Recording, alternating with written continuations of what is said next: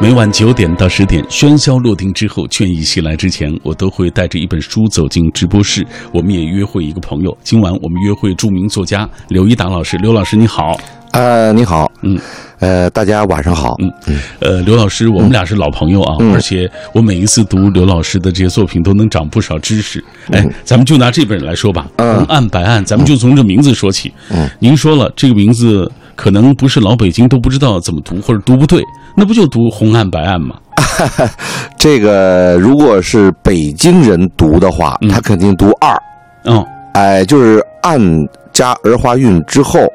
它的读音是二，哎嗯，怎么读？您读叫红二白二，啊，红二白二，哎，啊，呃，为什么红二白二要加儿化韵呢？嗯，因为呢，这个红二呢，呃，和白二它是餐饮界的一个术语，哦，哎，所谓红二呢，就是炒菜的啊，做菜的、切肉的案板。嗯，呃，白二呢是做面食的。啊，这个面不是白色白颜色的吗？嗯肉是红颜色的，哎，就是从这儿来的。哦，嗯红二白二，哎啊， 从书名上看，当然就知道这是跟做饭有关系啊，。对，但是呢，呃，因为这本书里边呢，它也有案情，嗯，哎，有这个血呃这个杀人案呐、血案呐、所以呢，您要是读案也可以，嗯啊，比如红案、白案，你呃，也可以。你看，从这个小小的书名，我们就能看出它是一语双 关。啊对对对对，嗯呃，在网络当中搜索这本书，我不知道大家是不是搜索过啊？您注意一下，嗯出来最多的新闻竟然是红案白案遭遇无头案啊，这怎么回事？你给我们讲讲这事。嗯啊，对，呃，这是呢，咱们这个十月二十九号这一天啊，这个《红二白二》这本书啊，嗯是在咱们文博会上搞的新闻发布会。嗯呃，这个发布会啊，搞得非常的隆重啊，嗯有这个乐库时光哈、这个还有北京人民广播电台，还有这个联合出版公司，嗯呃联合搞的。那么在这个呃新闻书发布会上，参与这个书的啊，这个书法家、画家，嗯包括播音的梁岩先生，嗯啊，包括我，还有篆刻家五位呢，都在台上嗯啊，这个跟大家呢畅谈了自己的感受嗯啊和创作经历。呃，中央呃，北京人民广播电台的也是一个名嘴儿吧，嗯刘思刘思佳哎主主持的持的啊哎，所以呢，这个在这么这个比较隆重的这个新闻新闻发布会上嘛，人比较多啊，很多朋友啊也是多。那么呢，这个本来说呢，这个插有两幅插图，就书中的插图，嗯，呃，配上颜色之后要做成邮票。那么呢，马海芳就是这个这本书的插图的画家，嗯马先生呢就把呢，呃，上了颜色的这两幅画呢，在新书发布会上就给了我了，嗯我这随手呢就装装到了这个一个纸口袋里边就是原原话。啊，原稿啊，这原原画稿嗯，啊，放在他这口袋里边了，结果呢就丢了。我知道马马先生现在这个画卖的很贵的。啊哦，对，因为现在马先生是咱们著名的京味画家，嗯，而且又是邹思聪先生的学生弟子，搞这个京味画呢已经将近四十年了、嗯啊，所以也很非常有名气。他的画呢，现在市场的估价是一平米呢，一平尺是五万了，嗯啊，呃，每年他都在搞，都都在这个呃荣宝斋呢搞这个书画拍卖，嗯，书画展，您是不是哎在会上说人家价钱了？啊，对，我在会上在介绍马先生的时候呢，也专门说了这个事儿。嗯，哎，结果呢想不到，因给为塞上了。哎让人给贼 上了。哎，小马你也是说的会说北京话了啊？对对对嗯哎，这个贼呢，就是在北京话念贼啊，就盯上了，瞄上了。对啊， 也是上次您告诉我。啊，对对对，让人给贼嗯上了，结果呢就成了一个无头案了。哦，哎，呃，丢了以后呢，也是到了这个仙河园派出所报了案，啊，警察呢也警官吧，嗯，也作为刑事案件立了案了，嗯啊，但是呢，查了半天的这个这个监控啊，监控录像也没有发现线索，直到、直到现在呢，这个无头哦还没案进嗯展呢哎，还无头着呢，啊。那这么算起来，呃两幅画怎么也得十万块钱了。呃，现在是他那个报案呢，他要报这个丢失物品的这个价值。嗯，呃，我们是这么报的啊，就是十万，嗯啊，十万，就估价十万，嗯，你看，这本身是个挺喜庆的事情，嗯 哎对对对对是不是？突然出了这么事儿、啊。这个同时呢，也给我们所有的人啊，包括咱们收音机前的听众朋友们，也提个醒儿，以后在这种场合啊，一定要看好自己手里的东西。啊，特别是纸袋儿哈、啊，或者或者重要的物品吧。你像这个这两幅画就属于重要物品，您当时是就大意了，就是放在我的脚下了，因为他那个主席台下边啊，这个参与的这个嘉宾呐、啊，呃，包括这个作者呀、画家呀，都是坐在主席台下边。嗯，然后就让我们上台的时候。这个东西呢，就放在脚下，我们就没管。嗯，按说呢是应该跟旁边的人嘱咐一句啊，哎，老贾，我上台了，你帮我看一下。嗯，啊，这样的话，他呢就帮会帮着你照看这个事儿。结果就没有这个，嗯，就直接上台了。嗨，哎，看这倒成了这个书的一个一亮点之一，啊，对对上了对新闻了对。对对无，论是报纸还是网络，是我看是到是处只对要一对搜这个这本书的新闻，出最多的新闻就这条了。对对对对对，来给我们大家都提个醒， 是吧？啊，对对对 嗯，我们今天为大家介绍的这本书啊，就是来自于著名的京味儿作家刘一达老师带来的这个《红二白二》啊。 爷会说了对啊，嗯啊，呃，接下来我们先透过一个短片，我们来了解一下这本书到底讲了些什么内容。红案白案是著名作家刘一达的最新长篇小说，延续刘一达一贯的京味儿小说风格，融悬疑、惊悚、真情、人性各种元素于一体，剖析都市老宅面临拆迁的房主隐情，揭示现实生活各类人等的变异心态。书中很多人物在生活中都有原型。书中提到的宫廷御膳房的争斗、鬼屋、李鸿章杂碎等等都有据可考，源于资料的积累。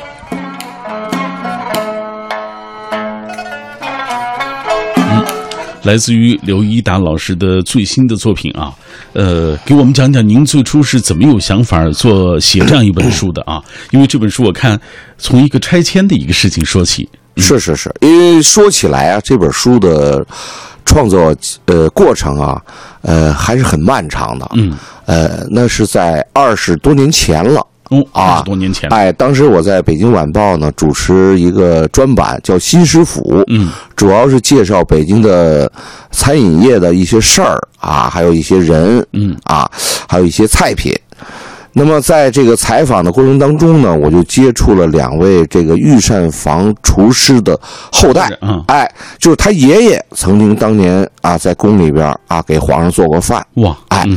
我呢跟这两位老爷子呢就谈了聊过呃四五次吧，嗯，啊，我觉得他们这个披露了很多就以前不知道的啊御膳房的一些事儿，嗯，因为大家都知道哈，这个御膳房呢本身就很神秘哈，就是大家都知道、嗯这个御膳房啊。呃，您可别以为就是宫里的食堂，就是宫里的这给给这个嗯呃宫里的这些人做饭呢，就叫御膳房。实际上，这个“御”字儿是专指，所谓御膳房就是专门给皇帝做饭的。嗯，啊，宫里边还有其他的膳房，比如后膳房是给皇后做饭的，哦哎，还不其一样哎，大概有十多个膳房呢。但是御膳房呢是专门给皇上做饭的。嗯那么很多人就觉得这个皇上吃什么吃什么是吧？肯定都觉得很好奇。嗯啊，呃，有的人甚至说哈，皇上这个一顿饭哈，这个几十道菜啊，皇上也不知道吃爱吃什么啊，那也可能就动一筷子嗯对对就嗯就完了啊。这有很多的传说，但是这两位老爷子给我介绍的这个呢，让我耳目一新。嗯，当时我就想呢，把它写出来。可是呢，那个时候呢，我在北京晚报呢，呃，除了新食府专版之外，嗯还负责一块儿整版的这个新闻报道，太忙了啊哎太忙了，就没有时间呢来写它。等于这个事儿呢，一直就搁了将近二十年，嗯啊，直到了这个三年以前，我才腾出时间来，嗯才开始动笔写这个，就成了我一个心结了。嗯，但是呢，这里边还有一个特别有意思的故事，就是在也是将近二十年前了。那么当时呢，这个中影公司的有一个编导和制片叫雷楼南的，嗯，就是他呢一直想让我写一部电视剧，我就把这个《红二白二》这个呢，呃，故事情节什么就告诉他了。嗯，他听了以后非常感兴趣，当时就想要让我这个写成这五十集的这个电视剧剧本啊剧本儿。嗯可是那时候我哪有时间呢？就磨磨蹭蹭磨磨蹭蹭，就是这个剧本也没有写成。啊，嗯小说没写成，剧本也没写成， 就搁到这儿了。哎，这这前不久这楼南楼南在报纸上看了，黄二班出版以后还特意给我打电话。哎呦，刘老师嗯还记出得了啊！这事儿还还记得还记得啊，这记忆犹新，就是觉得特别感兴趣啊，所以呢，我给他写出来呢，呃，但是现在你要写这个，完全用啊、这个传统的笔法来写这些历史故事呢，恐怕呢，呃，无法赢得现在人的这个读书胃口。没错，哎，所以呢，我呢就采取了一种新的这个写作手法，因为现在比如用用穿越是吧？嗯哎，就是实际上呢，就是刚才啊、小马你说的那个，跨度很嗯大嗯哎，，跨度非常大。一开始写的是现在对，啊，包括结尾也是现在，嗯是吧？等于说呢，呃，前呃七八章，后三四章嗯写的都是现在，中间啊有那么二十多章写的是历史，嗯，哎嗯非常引人入胜，这是一部非常好的小说啊。啊呃，今天在节目进行的过程当中，我们很多朋友也在同步跟我们保持联络啊。嗯呃，大家除了在听宫廷这个所谓御膳房的这个故事之外，也在晒自己家里的这些美食。嗯嗯我们稍后也来看一看大家怎么说的啊。嗯嗯呃，既然和做饭有关系啊，这个厨师这一块儿肯定是这本书的一个重头。嗯嗯呃，这本书的开篇就写到这样两位，一位是于宗信，一位叫彭长林。嗯他们二位还有世仇。嗯嗯。哎，这个祖上就有仇，到底是怎么回事儿？呃，因为什么呢？因为这个御膳房啊，呃，很多人都觉得它很神秘。嗯，实际上呢，呃，通过我的查一些史料啊，因为当时我写这本书啊，我将近花了有半年的时间查一些史料，到图书馆呐、档案馆啊。呃，查有关御膳房的，还有宫廷的这些厨师的这个档案啊，呃，实际上呢，这个过去这个厨师的地位是非常低的。嗯啊，咱们老北京有一个叫五子，就下九流啊，有五子，啊，这五子就其中就包括厨子，啊，那四子是戏子，嗯，剃头挑子，嗯，啊，窑子，嗯和澡堂子，哦，啊，这就这是嗯算是下九流。啊下九流啊，其中就是厨子。啊，就过去的厨子呢，地位是比较低的，嗯包括御膳房的厨师啊，几乎都没有名字，哦啊，，就是他们就觉得他们厨子啊不配有名字嗯啊，都是您看见我这查这个膳单子啊，就皇帝吃吃的每顿饭都有膳单子嗯，啊，这些膳单子都保留在啊档案馆里了。哦，啊，那么就是说，比如说这个呃，呃康熙皇上啊，今天晚上呃吃饭啊，这个膳单呢啊，就是这个菜单儿嗯他一共吃的是什么，谁做的，嗯，啊，几个厨师做的都有，嗯，啊，但是呢都没有名字，你一看吧，常六儿啊，侯七儿嗯哦啊，王五全是这个，哦哦， 对他因为什么呢？这个过去啊，呃他，地位名字低下名字叫大号，哦，啊，老北京管叫名字叫大号，只有您有社会地位，您才有这个呃资格起大号。嗯那个时候连小孩儿都没有名字，嗯啊，到成人以后才能才给起名字啊，就是小时候就叫狗蛋儿啦、栓柱啊，嗯都是石头啊，都是这个，啊就起一个这个小名儿啊啊，小名儿而已，而没且有是名字啊这。个名字听上有点儿那个，就是好养活就啊，见 对对对对，所以呢，这厨师呢地位比我这本书呢，实际上呢也是给有点给厨师啊证明的意思啊，就是说他们的虽然社会地地位低，但是他们厨艺很高，嗯，能给皇上做饭，嗯，那就不是一般的厨师了。但是我看哎到好像有一些史料当中还说，嗯这个厨师之间也有矛盾啊。对对对，因为什么呢？因为这个咱们这个红二白二呢，它还原了历史的一些呃真实的一些情况啊。因为呢，这咱们清宫里的御膳房呢，它实际上是分着三三波。一波呢，就是从这个叫关东帮，嗯，也就是从这个皇上从关这个这个关外带进来的，嗯啊，带进来的，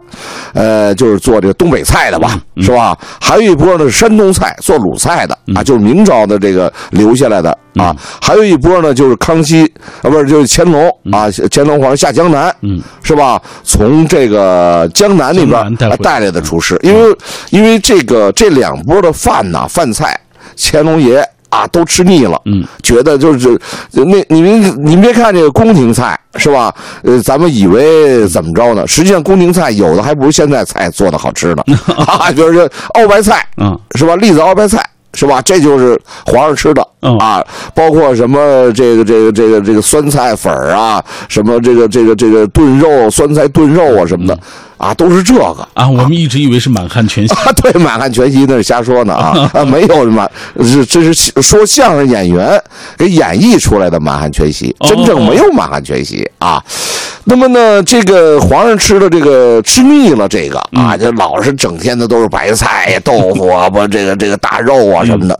那么皇这个乾隆爷乾隆爷一下江南，一看这个淮扬菜，啊，这个江南菜做的非常细致，啊，吃的就是等于说喜欢吃了，嗯，那么所以他就把这个江南的厨师又带到皇宫里来了。啊，那么这样的话，就三派的这个厨师肯定在一块儿会有会有产生矛盾哎，会有矛盾，会有争斗。嗯啊，我们书中呢所所说的这个，呃，比如说这个彭家，嗯，跟于家的这个争斗，也就是说从啊于家呢是从江南啊，皇上从这个这个乾隆爷从江南带进来的，嗯啊，彭家呢是等于是祖上就跟着这个呃努尔哈赤打天下的嗯啊。东北菜啊，东北菜， 哎，就是两家呢，就产生了这个这个矛盾啊，啊，所以斗叫争世仇，哎世仇世仇啊就，是他们祖上就有这个矛对盾。对对对，哎，说到吃呢，大家都有发言权。我们接下来看看大家怎么说吃吧啊。呃，旧城安良说饺子啊，这是我们家这个最喜欢吃的啊。呃，昨天冬至没有吃上饺子，一个人身在北京为生活打拼，快节奏的生活让我怀念家乡母亲包的饺子。饺子里有父母爱的温暖，也有儿时家乡回忆的那些甜美，让人久久不能忘怀。嗯，这是昨天过节，呃，是这个这个饺子呢，在这个御膳房里边也有，但是不叫饺嗯子，叫煮饽饽。哦，煮饽饽，哎，这是满族的对饺子的称呼呃，和啊。咱们现在这个做法差不多。呃是一样啊啊，但是它就叫煮饽嗯饽啊，不叫饺子哦啊。这汉族人叫饺子啊，哎，这这这满满语叫煮饽饽啊，名字不一样。对对对，咱们再来看，呃，这个人生四驿站说，每年大年三十儿，我妈都要做一道菜，这个是糖醋鲤鱼，啊，滑而不腻，那时才会体会到家的温暖。嗯，每一道菜后面都有一个故事，因为它充满着家庭的那个情感在里面啊，包括父母的情感。我们再来看下面这位，这是苏北草根新闻说，《舌尖上的美食》，我们家在湖区河道多。白马湖与内河啊，都这个呃长这个蒲啊，蒲长老就收割做成这个蒲包子，抗洪啊，这个装土用。嗯啊，蒲包啊，用蒲在刚发芽的时候，我们就把这个蒲心拔出来做菜吃，名叫普洱菜。嗯现在白马湖开发了，蒲没有了，现在普通人家都吃不上了，只有淮安镇的淮楼在做，是一道名菜，上了央视的美食专栏啊。这个以前的每家都能吃上的菜， 是是现在上了央视的美食专栏了。嗯，还有很多的朋友在通过微信、微博跟我们来保持紧密的联络。呃，我们接下来要进入广告时段，广告之后我们会继续请出刘一达老师跟我们一起分享他的这部最新的长篇小说《红二白二》啊。每天我都会带来一本书，有时候是温暖的情感故事，有时候是传播知识的科普读物。今晚这本是一本京味儿小说啊，传奇小说应该说，这就是著名作家刘一达老师的《红二白二》。呃，这个名字也是有学问的啊。今天我又长知识了啊。呃，当然在我们节目进行的过程当中，我们也欢迎电波那端的朋友来跟我们保持紧密的联络。今天我们在这本书当中涉及到了这个，一听到红二白二啊，这个呃，就是做饭这事儿离不开啊。这个当中说到了这个宫廷美食啊，我们也请大家来说一说你们家的独家美食啊，因为这个独家美食当中啊，它虽然算不得大菜，但是它有历史、有传承，更有几辈人的感情在里面。所以今天我们依然要在所有转发并且留言的朋友当中，要选出五位幸运听众啊，为他送上呃刘一达老师的这本《红二白二》啊。来，呃，刘老师，接下来我们继续看一看大家的留言。好大家好，。都在晒自己家的传统美食呢啊 是是是呃，风信子的花语阿姨七十岁了啊，她说我们家这个传统美食是酸菜火锅，先煲老母鸡汤啊，是柴鸡，然后把这个酸菜片开啊，这个片成细丝儿啊，鸡汤倒入砂锅当中，铺一层酸菜，再铺上一层切得薄薄的五花肉，再铺上一层酸菜，呈放射状铺好啊，铺上草菇、口蘑，包括笋丝儿，还有玉米笋、小小的猪肉丸子，小火慢慢炖儿，啊，每年冬季都是家人和招待客人的最爱，啊，馋嘴老太最爱吃了，而且有时间做，啊，他说我特别喜欢，呃，像刘一达老师这样的书啊， 嗯，然后嗯，还有这位啊，欢乐真人，他说以前过年的时候吃油腻的食物比较多，所以我妈常做就是酸辣白菜啊，呃，在这个时候吃是最受欢迎的，食材很普通，做法也很简单，但吃起来酸辣爽口，解腻开胃。现在想起来都满满的口水。虽然现在人们的食谱和以前相比有了很大的变化，但妈妈的味道那永远是心中最美的味道。嗯。嗯，还有下面这位荷兰鸣笛，他说说到吃很难为情，实在感觉自己没出息，因为小时候在草原长大，牛羊肉食是不可少的。后来，呃，回城之后做饭的光荣任务交给老爸，老妈呢也时不时打一下下手，我嘛只管品尝和评判。嗯，想来这样分工很合适。老爸呢很得意他的厨艺，除了擅长红焖羊肉啊、这个红烧牛蹄筋儿啊，便是一种叫做卷子的面食，吃起来很过瘾。当然，我毫不吝啬对大厨的溢美之词。每当馋了，就抱着老爸的脖子撒娇，老妈也会不失时机的敲边鼓。结果就是老爸乖乖的下厨就饭，我和老妈相视而笑，彼此是心照不宣啊。这个呃，在饭桌上，老爸总把自己最好的菜啊夹给老妈和我，看我们大口吃下，想起来心里是暖暖的。说所谓幸福，想必也不过是如此吧。 还有一位朋友在微信当中说，听刘老师，嗯，说到吃呢也很很有学问，您自己会做吗？刘老师啊，会做啊，啊，怎么一样般在家常菜行。 做的不错吧？呃，希望听众朋友们能够啊呃到我那儿来品 有品机会尝 有机会吧。 好吧，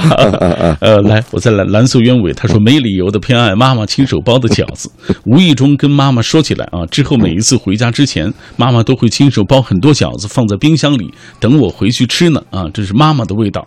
嗯，还有像啊，这个风信子的话语阿姨也在她微信上晒啊，说明天是老爸九十八岁的生日了。呃，从九月十九号病危啊，气管插管，用呼吸机到今天终于拔了管子。哦啊，他说，这个四十天和死神拼搏，老人居然病情就慢慢好转了。啊，拔管之后老泪纵横，说出第一句话是太受罪了。俗话说有一种酷刑叫做气管插管啊，对，老爸真有毅力。啊，他说医医院的这个医生啊，医医术也是真的很高啊，谢谢他们。你看，还有朋友说了，必须来，替我向刘老师问个好。文博会没能去参加，真是遗憾。啊，刘思佳、梁岩老师都去了啊，也错过了那一次的活动啊好。嗯，他说最近还有没有签售关于这本书那看出版社的安排吧。嗯啊？好吧， 那我们还是接下来咱继续进入这个书当中啊，聊一聊书里的故事。啊嗯嗯，因为大家都等着听呢啊。嗯嗯这本书当中我看了有很多啊，是你写的什么鬼屋，嗯有宫廷御上房的御膳房的争斗，刚才您已经讲了，嗯还有这个李鸿章杂碎啊，太监纳妾啊，嗯我想知道这些都是真的吗？呃，应该是都有都是有鼻子有眼儿的， 还不是这个空穴来风嗯啊，也不是都是虚构的啊，因为呢都有原型。嗯刚才你说了啊，都有都有生活原型啊。当然了，你这个这是文学作品，对啊，它不是纪实啊，也不是人物传记，嗯，所以说呢，呃，它有有一些虚构的这个成分嗯啊。但是我一我这写东西啊，一一向是这样，就是你可以虚构，嗯，但是你不能够啊，这个违反的这个生活本质啊哦，和一些生活的这个事实不能吹得神乎其神嗯啊。对对对，你必须有有有有根有据，嗯，哎。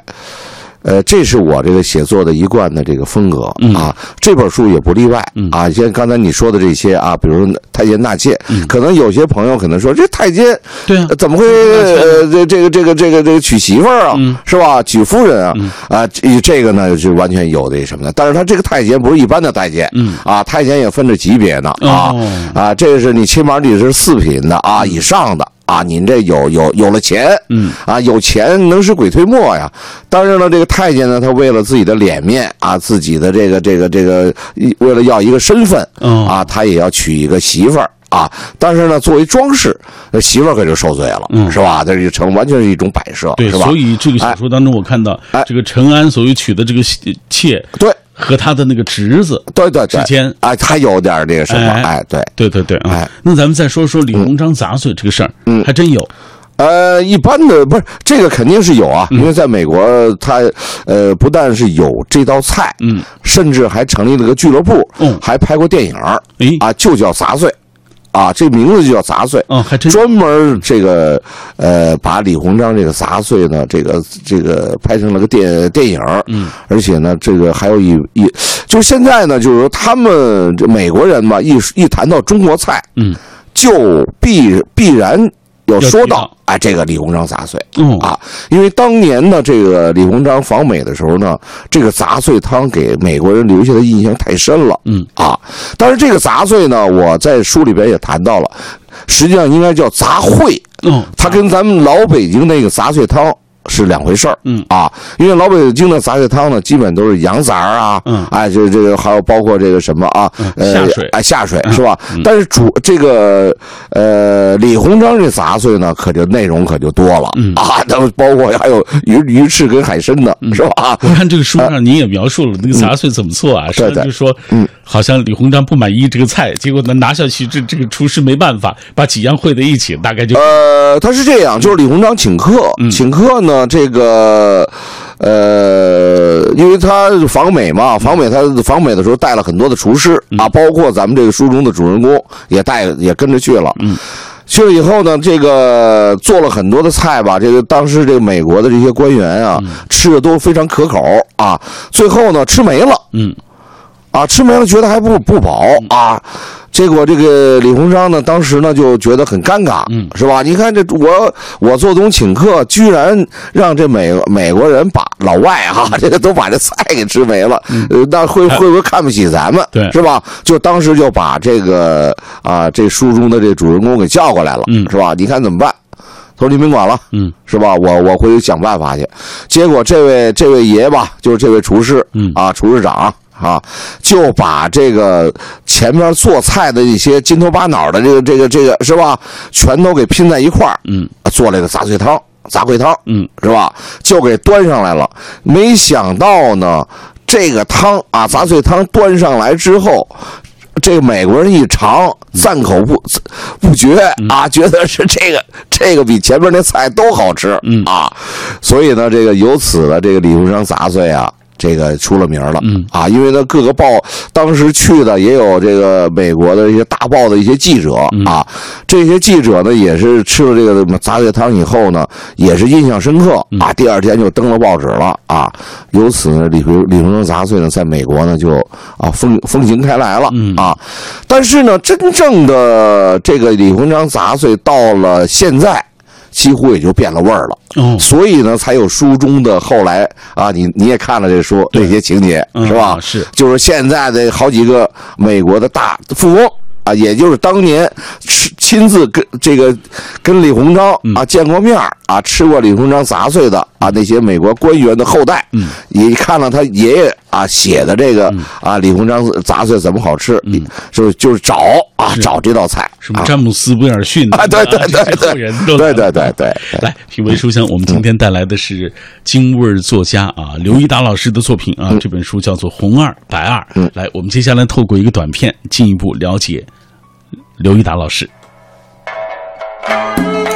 作者刘一达，北京人，毕业于中国人民大学新闻专业，当过工人、教师、副校长、中共北京市委机关干部、北京晚报主任记者、专栏主持人。现在是北京文联理事、北京作家协会理事、北京民间文艺家协会副主席、北京读书形象大使，获得各种文学奖、新闻奖五十多项。其创作形成了自己独有的京味儿风格，深受读者喜爱。代表作有长篇小说《传世猫碗》《人虫》《百年德性》《画虫》《故都子民》等。其中，《人虫》《百年德性》《胡同根儿》《故都子民》《画虫》等被改编成电视连续剧播出。其创作的话剧《玩家》，二零一六年由北京人艺演出，轰动一时。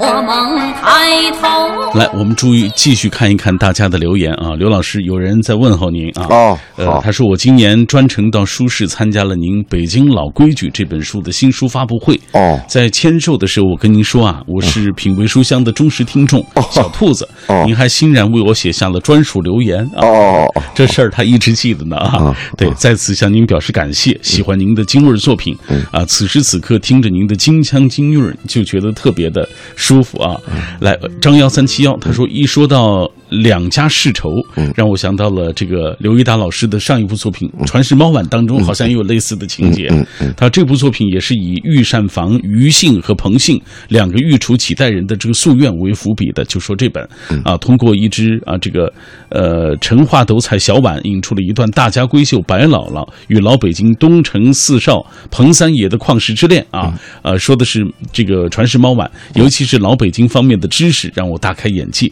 更是写活了一批性格鲜明的典型人物，这个性印象特别深刻。嗯嗯他说的这个是《传世猫碗》当中的内容。嗯，对，嗯。呃，还有这位啊，接下来是云闪阿拉丁说，北方家庭面食是主打，各种饼、各种面，还有各种馅儿。老妈总是一周吃几次馅儿，她做的胡萝卜大饺子真的是一绝，薄薄的皮儿被染成了红色，咬一口带着汤汁儿的这个馅儿馅儿料啊，让整个口腔溢满了香味，咽下去，这个幸福感沿着口腔啊，呃，直到胃里，整个人忘乎所以，就像书中所写的，好吃的快要把舌头吞下去了，一口一口都停不下来。啊，对这是家里的美食，啊，但是我们今天这个书里写的是宫廷的美食啊。刚才我们听到了所谓李鸿章杂碎，所谓这个太监纳妾，还真有这样的一些典故啊。啊，对对对对，嗯，这里面还有一个你写的这个西城区拆迁的这个鬼屋闹鬼这事儿啊，嗯，虽然就是我们现在肯定觉得啊，它是可能是有种种的一些情况，比如说迷信啊等等对，科学知识掌握的不够啊，但是还真有，北京有有听过若干几个呃嗯哦，对对对，这老北京有四大凶宅之说啊，这个闹鬼的事儿呢是经常发生的，但是但是呢，那个时候这个鬼呢，它也是有原因的，因嗯为当年这个老北京的时候啊，北京连路灯都没有嗯啊，胡同里边一到晚上呢，漆黑一片。哦，啊，你你想这一这一黑， 啊，黑影重重的人是吧自？己的心理啊，对对对对，就有这样的想法，哎，再有一个呢，那个时候的这个人们也比较迷信嗯啊，这也是一个很重要的方面啊。当然了，这个生活中啊也有一些啊难解之谜啊，难解谜之谜对，加上人们本身的啊主观的那种啊这个这个这个嗯呃一些反应吧啊，所以说呢，呃，就一一就是有句话疑神疑鬼嘛，对是吧？你你你怀疑他，你就有了，是吧？有有鬼了，没错嗯是吧？你要不怀疑他啊，直视他啊，鬼就不存在了，而是吧嗯且这本书当中还有人，有人做了亏心事，比如说这个彭长林他在文革的时候就是造反派的头儿，嗯对对对对他把人打死了，对对老对觉得人来报复他 啊，对对对对对，这就嗯所一神以一这鬼都。是疑神疑鬼的内容。对对对啊对嗯对，这本书当中其实写了形形色色的人物，有好的有坏的嗯啊。刚才咱们说了于宗信、彭长林，咱再说一说这本书出现的，比如嗯说老鹰啊、鲁二啊、啊宫二啊、鲁大明白啊，嗯说说这个鲁大明白吧，我觉得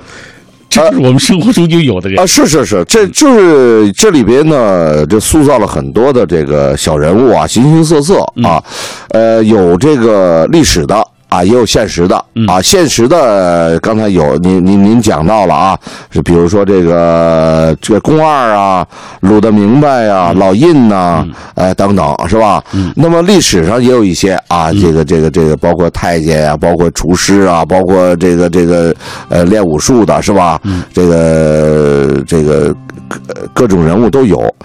呃，刚才您说的这个这几个啊，比如老印啊、宫二和鲁大明白，我觉得呢，这个这些人物在我们身边呀、您都能体会到。 没错儿，哎，我小马，我估计你有这体会是吧？特别是您看这鲁大明白是什吧么？事儿都知道。哎，对，咱们生活中经常有这种啊，这个爱抬杠啊，就觉得这个是全全都明白是吧？只只有他明白，知道的事儿最多是吧？你一跟一说什么就爱抬杠是吧？就是他是呃真理的化身是吧？哎，其实呢，他这明白呢也未准见得真明白是吧？你看这个鲁大明啊白，嗯我觉得他虽然不是一个主角啊，但是他这个人物特别典型。嗯的，对身边就有。对啊，老印就是有有俩臭钱儿， 啊，老印呢，他是指主要是山东人嗯嘛，是吧？山东管管人呢叫印，是吧？对对对 哎老印了，啊老印 嗯哎，这也是这么来的啊，因为他当年也是个木匠，是吧？呃，这个人物呢，在实际上在我这个话剧当中也玩家当中也出现了嗯啊，就当年是呃，在这个北京八十年代的时候啊，拎着一把锯啊，一把斧子啊，这个这个这个豹子